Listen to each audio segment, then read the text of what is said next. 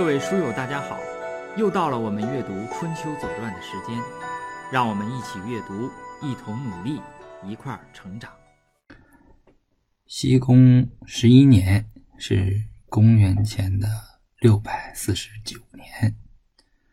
这一年呢，呃，我们可以看到周襄王的第三年，这是一个比较年轻的；还有呢，惠公执政的第二年啊，这也是一个少壮派啊。还有一个著名的少壮派呢，就是宋襄公，他也是执政的第二年。也就是说，周襄王、鲁僖公。呃，晋惠公、宋襄公，这都是年轻的、刚上来的国君。那么齐桓公、楚成王，还有郑文公啊，呃，这都是年纪比较大。呃，郑文公呢，不能说叫年纪大，他比较是中年嘛，就是直到一半啊，也正在强盛的这个时候。呃，基本就是天下的这些君王就是这么个形式。我们看。西公十一年的第一件事儿是正杀批政，有一经一传，我们分别读一下《春秋经》。西公十一年第一，时有一年春，晋杀其大夫批政府。杜预在这个地方住呢，以私怨，呃，谋乱国，书名罪治。所以说在。《春秋经》里边啊，他一直是如果写某国杀其大夫某某某，点名了，那就说明他是有罪的。《左传》对这条经进行了解释啊，《左传》西公十一年第一，十一年春，晋侯使以批政之乱来告，就是说晋惠公他派遣一个使者啊，这实际上就相当于今天的发通告啊。告诉鲁国的一个史官说：“我杀掉了一个大夫，叫丕政，因为他发动叛乱。实际上，这是晋国这个政权交接的这么一个过程。那么，在那种专制的时代呢，政权交接总是伴随着这种杀戮的啊。那么，谁赢了呢？历史就归谁写。那么，也就是说，历史是。”胜利者写就的，但真正写就历史的是时间。真相再怎样被装扮和隐藏，只要时间一长，也终有大败于天下的时刻。晋用夏政，鲁从周政，就是两套历法。这两套历法呢，相差两个月，所以呢，就是可能在春秋经上。啊，本来是西公十年杀丕正，那么却记录在什么呢？西公的十一年，再或者呢，可能就是鲁国的史官根据啊，不好意思啊，感冒了。呃，根据晋国的使者来报告的事件或者来通告的事件，把这个事件写在《春秋经》上。好，这是西公的第一件事儿，叫正杀。批政。第二件事儿呢，也是一个小事儿叫做阳谷之会。阳谷呢，在西宫三年的经上出现过一回啊，一个地方。呃，这条呢是第二条啊，夏公及夫人姜氏会齐侯于阳谷。杜预在这个地方呢，呃，进行了评论，他说。妇人送迎不出门，见兄弟啊，呃，不遇遇，与公聚会齐侯，非礼。那么这个实际上，这个前面，嗯，鲁桓公就带着自己的夫人去见齐侯，结果导致很悲惨的这个结果。所以说呢，呃，杜玉在这个地方说非礼啊。那么杨伯峻先生在这个地方住呢，他说这个夫人姜氏啊，可能就是生姜。生姜呢，很有可能就是桓公的女儿。那么既然是这样的话呢，呃，这就不奇怪了，对吧？这个应该是鲁僖公和齐桓公啊要会面。这个时候，桓公年事已高了，所以这个，嗯，鲁夫人生姜，也就是桓公的女儿，借此机会去看看父亲。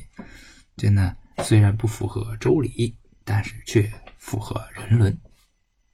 当然，我这也都是瞎说了啊，到底发生什么事儿，我们也不知道。呃，下面呢，咱们说一说，呃。一个更小的事儿，但是呢，咱们在这个地方深挖一下，为什么呢？因为我的感冒，这个嗓子也没恢复。但如果这周不更呢，我又觉得对不起大家，所以说我就在这个地方多多讲一点儿啊，整体上呢少读一点儿啊，就是休息休息我这个嗓子啊。第三件事呢，叫做大鱼求雨。春秋经西空十一年第三秋八月大雨。杜预注呢是过时故书，就是这个时间不应该是进行雨季的这个时间，所以他要写了一句。我们看一下啊，这个“雨”字啊，就是上面是一个雨，就是下雨的雨，我们也叫做雨字头。底下是一个吃亏的亏啊。那么《说文解字》呢，在这个地方说：“夏季月于赤地，以起干雨也。”那实际上呢，它就是求雨啊。那么《公羊传》曰：“大禹者何？”啊，这个大禹季是什么呢？是旱季也，就是因为这个时候旱了，秋八月嘛。那个时候，呃，如果按周正的话呢，这应该正好是六月，正好是庄稼生长的这个季节。这个时候旱呢，对于一个农业国家，对于我们春秋时代的那个鲁国这个农耕国家，应该是致命的。所以这个国家也是很重视，所以 要举行这个雨季来求雨。嗯，这个。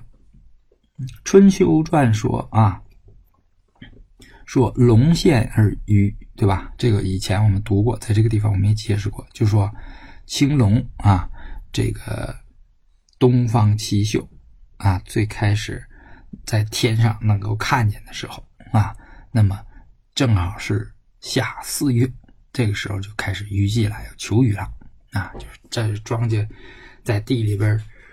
种上要往上要往起那个小苗要往起长了，这个时候需需要雨水，那么这个时候是要求雨，应该是，也就是说春天求雨季啊，求雨是对的。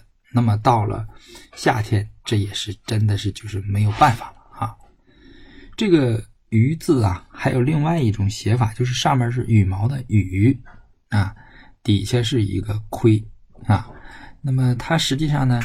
反映出了虞姬的这种，呃，当时的那种样貌，也就是说有音乐啊，然后这个跳舞的人呢，呃，都是这个巫啊，就是，呃，一般是指女人和小孩啊，穿着这个，呃，他说说，呃，羽覆帽，头上，呃，这个衣是翡翠之，就是身上穿的那个毛啊是绿的。脑袋上面也带着这个羽毛啊，这个就是羽舞啊，叫也叫黄舞啊，就是皇帝的皇，就是有羽毛这个这种舞蹈，这叫做求雨的这个虞姬啊。那么和这个虞姬啊，呃，最相关的一段呢，那我们也一定要读，就是《论语》里边的啊，《论语先进篇》的第二十六章。啊，这个《论语》里边呢，有一大段啊，我们简单的读一下啊。子路、曾皙、冉有、公西华是作，这是孔子的孔门的三大弟子了啊。这个孔子对自己的弟子呢，都有一番点评。这个大家可以看什么呢？可以看《论语》的公冶长，他对当时的政治人物和他的弟子都有点评。呃，就是子路，呃，曾皙、冉有、公西华，哈。那么这个孔子呢就说了哈，子曰：“以吾一日之长乎尔，勿吾已也。”呃，这么说什么意思呢？是吧？居则曰：“啊，不吾之也。如获之耳，则何以哉？”那么孔子的意思说啊，就是我是你们那个不要顾及我这个年长，因为孔子是老师嘛，对吧？嗯，有师长在做的时候呢，可能你们都不敢讲真话，你们不要这个样子啊！你们经常说居嘛，就平时居则曰，就平时说不吾知也，不吾知他倒装了，就不知吾也。嗯，然后呢，前面呢省略了一个 somebody，对吧？就是，呃，你们平时总是说啊，这个，嗯，别人不理解你们啊，不知道我们。如获知耳，则何以哉？如果有人啊，呃，知遇你们，对吧？就是理解并重用你们，那么你们怎么办呢？啊，这个时候我们看，你们猜。猜就是这个孔子这些弟子啊，孔子弟子里边最特点最鲜明就子路嘛，对吧？所以我们一猜也是肯定是个子路先回答啊。子路率而对曰：“你看他用的一个呃两个字，对吧？率而，马上就说啊，急急忙忙的就说这个这个呃子路呢是比较率真的啊，说千乘之国，这个千乘之国呢就属于呃比较。大一点的，但是不是一流的这个诸侯国，对吧？那么就属于中间往大的那那种国啊，有一千辆。那因为当时衡量这个国家呢，不是靠 GDP，是靠这个你有多少辆兵车。那么千乘之国呢，就是应该是比较大一点的诸侯国了哈。射乎大国之间，加之以师旅，因之以机节，有也为之。笔记三年，可使有勇，且知方也。这个，嗯，这个子路就说：“有千乘之国呀，它夹在大国啊之间啊。呃，比方说郑国，对吧？外有强敌入侵，内有饥荒肆虐，这国家这个不好管啊。我们说这个。”这个这样的国家不好管。他说：“我来管理，那有也为之。这要三年啊，笔记三年可使有勇，可以使人人都有勇气啊。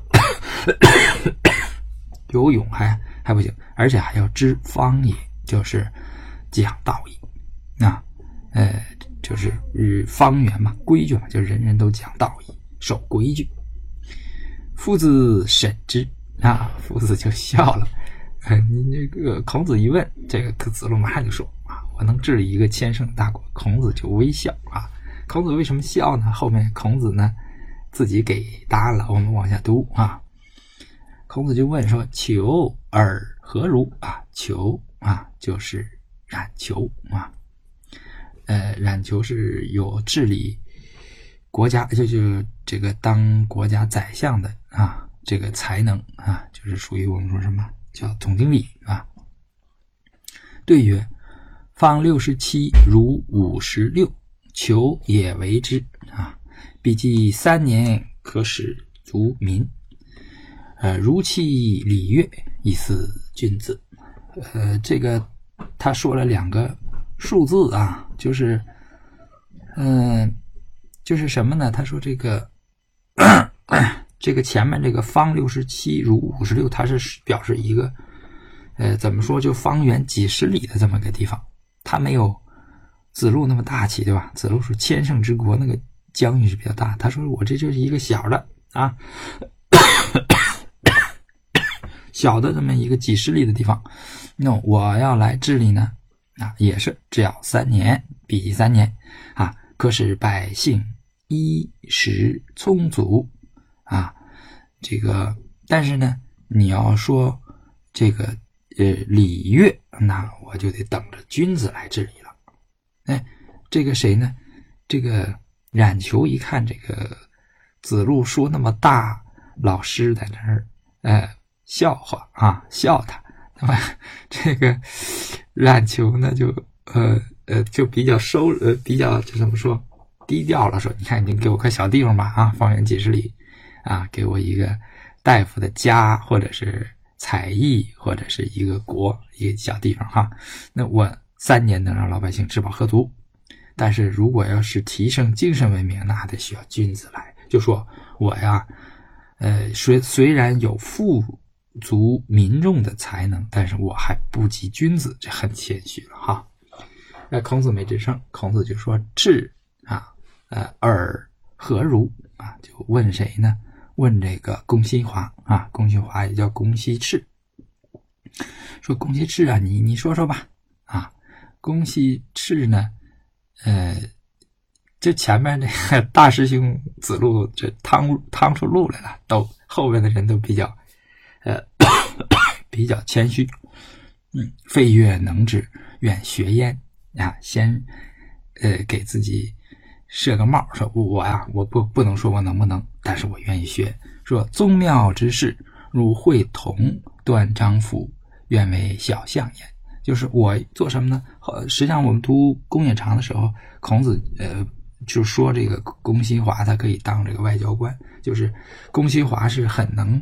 呃，就是祭祀的事啊，还有这个，这我们知道周礼啊是非常复杂的啊，呃，稍微一一不慎的话呢，就会出事情。实际上，我们这呃十一年后面，我后半段读到这个晋惠公，就实际上就是失礼了啊，就是让人家周王室的人挑礼了。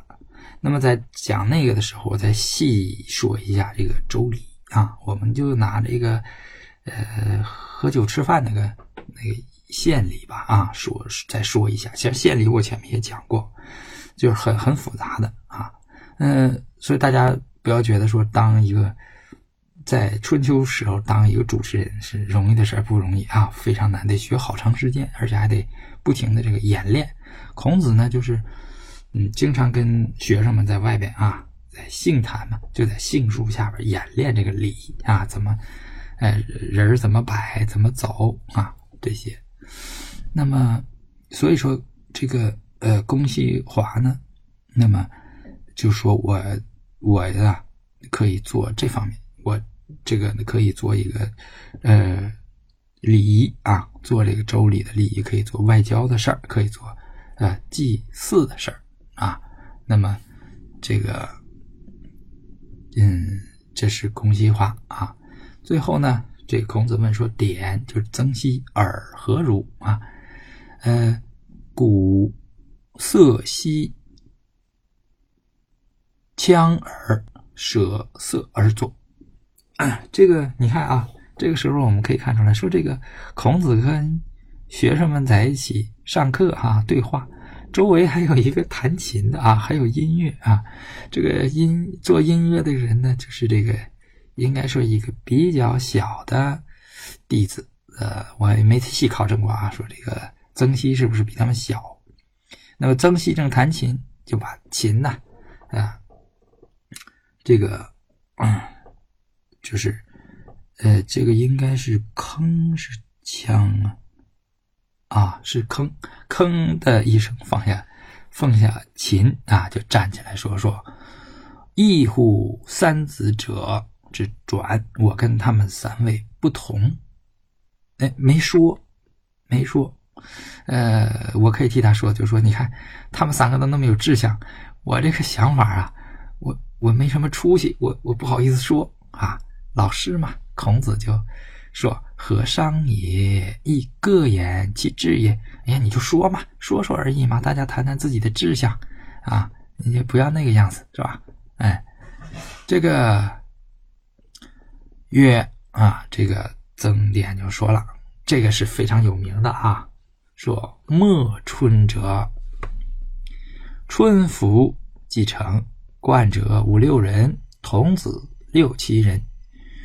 欲乎夷，风乎舞，鱼咏而归啊，叫风兮舞鱼咏而归啊。这个呃。非常有名的这么一个场景。呃，我当年读《论语》的时候没感觉，那么我到现在这个年纪再读的时候，那真是感慨就多了啊！待会儿我可以跟大家发一发感慨。哎，那真是叫什么？初读不识诗中意呀，再读已是诗中人啊。那这这个这个字面的意思很简单，就是暮春三月，那穿上了春天的衣服，哎，约上五六个朋友，带上六七个童子啊，在沂水边沐浴，在河水里边洗一洗，在高坡上吹吹风。啊，一路唱歌而回去，对吧？还要还要跳一段舞啊，风呼舞鱼嘛，啊，跳一段舞就是很惬意啊，很惬意。这个呃，这么说呢，可能呃，就是如果我们那个读书的书友啊，如果比较年轻，是学生和那个求学阶段的，那么可能前面那几位你们都懂啊，他们都有理想，有抱负，呃，而这个。呃，曾皙呀，他说的这个东西呢，就怎么说呢？我们觉得这个，呃，很难说，对吧？很难 很难说，好像挺没出息的，对吧？那这个就像什么呢？你你们记不记得？呃，马云有个感慨吧，对吧？他说这个什么生活最惬惬意？就是月，呃，每个月挣两三万啊，周末带着家人这个到，就开着车。呃带着家人出去玩一玩，哎，这是最惬意。你看他的这个感慨和这增点的感慨啊，基本上是一样的，对吧？嗯，约上五六人，嗯，这个呃童子六七人，这嗯风户五鱼咏而归，实际上是一样的感慨啊。那你看后边孔子怎么说？孔子蔚然叹曰：“无与点也。”哎呀，我赞成这个曾点的这个想法啊！你看，孔子是蔚然叹曰，是吧？你看他这个呃用词啊用的呃非常好。前面子路率而对曰，你看蔚然叹曰，他还叹口气。你看，呃，可见这个孔子的感叹感慨多深。你看这古今中外的这些人呢。感慨都是这样，那就是说经历了什么呀？那这一定是有经历的人，或者说叫做有故事的人才会发出这样的，对吧？呃，那么我相信，如果年纪上了年纪的这个书友们，你们肯定也有这样的感慨。我一说，你们都能够首肯，对吧？就是呃，能够舒舒服服的啊，这样。这个生活也很不容易啊！为什么？因为可能我们还在加班，或者昨天加班到挺晚再回来啊。为了生活而奔波，我们这个上有老下有小，对吧？呃，还要委屈自己以求全，对吧？这个呃，为了这个稻粮啊，稻粮之谋啊，而卑躬屈膝啊，这个这个都都是有的啊，呃。所以说呢，嗯，这也是一个很很怎么说，很让人慨叹的这么一个呃《论语》里面的一段话哈。那么我可以给大家再稍微读一下啊。我刚看到一个什么呢？叫“二零一六年高考优秀作文选登”。哎，那么江西的他就画了一个漫画啊，他是就是这段。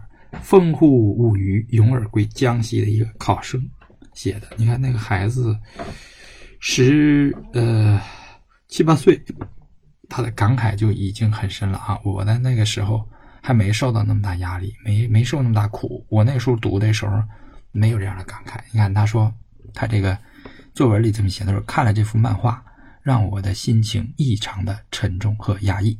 学生们的学习居然一切都是为了分数。家长要家长的要求，更是一切都以分数来要求孩子，来衡量孩子，来嗯评判孩子。中国的教育竟然沦落为赤裸裸的只追求分数，这是多么令人悲哀和压抑啊！在一切都是为了分数的学习环境下，孩子们的学习愉悦感、学习积极性、学习趣味性等等，无疑通通都已荡然无存。唯一感觉到的就是压力，压力，压力山大的压力。教育本该是愉悦的，也只有愉悦的教育，才能让人感到身心愉快，才能培养出健康的人格灵魂。教育何时沦落为了悲哀的事情呢？回溯历史，我们的先人、古人之教育教风，可绝非如此。在他们那里，教育和学习的事情是那样的愉悦而令人神往也。孔子非常赞成学生曾皙的观点：“暮暮春者，春复其成，冠者五六人，童子六七人，欲乎？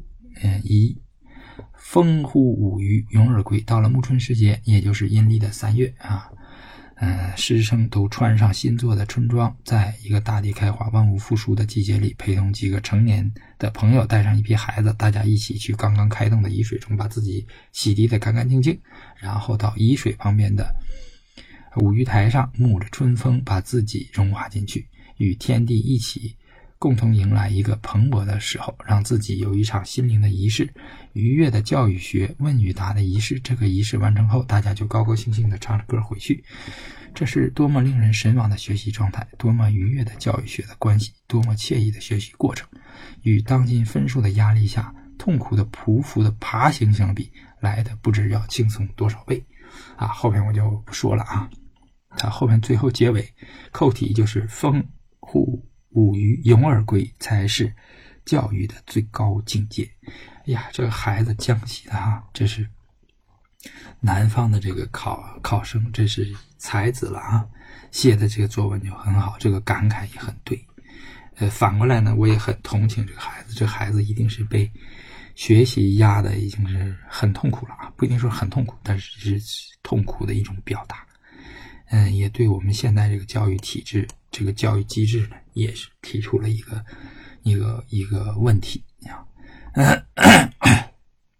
那么，总而言之呢，嗯，这是一个很很有名的啊，这个鱼记。嗯，然后我们再看看吧，这领大家看看，我给大家找了三张图啊，就是鱼台，鱼台在哪儿呢？是在这个。曲阜城南，也就是曲阜这个城市南面，在这个颐和北，它有个颐和的这个这个啊这个公园啊，嗯，公园在这个啊北边啊，呃，那个地方有一条叫做好像叫鱼台路啊，叫五鱼台路啊，还有一个叫五鱼台小学，哎，有这这个地方啊，这个地方呢，我们看这个。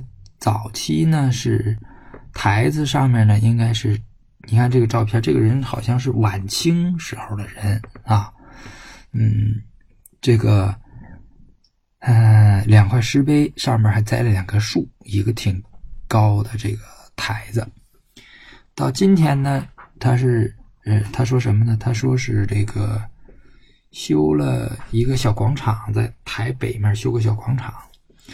只有十几米方圆的那么高台，让青石栏杆围起来。我们可以看到前面那个栏杆，然后后面呢栽了一大堆这个罗汉松，啊，就是一个一个一个台子，给了一个照片，大家可以看一下啊。台子上有两块石碑，啊，一个是五鱼潭，啊，呃，还有一个呢是圣贤乐趣啊，圣坛乐趣吧。不能是乐啊，这是这么一个一个台子。大家如果有这个机会到曲阜啊，除了看那几个几大的什么孔林呐、孔庙，你可以往南走一走，看到这个鱼台上啊，你站在这儿啊，你也可以把这句话脱口而出，是吧？这个冠者五六人，童子六七人，欲乎夷。风护五鱼，勇而归。如果你再记不住，你就说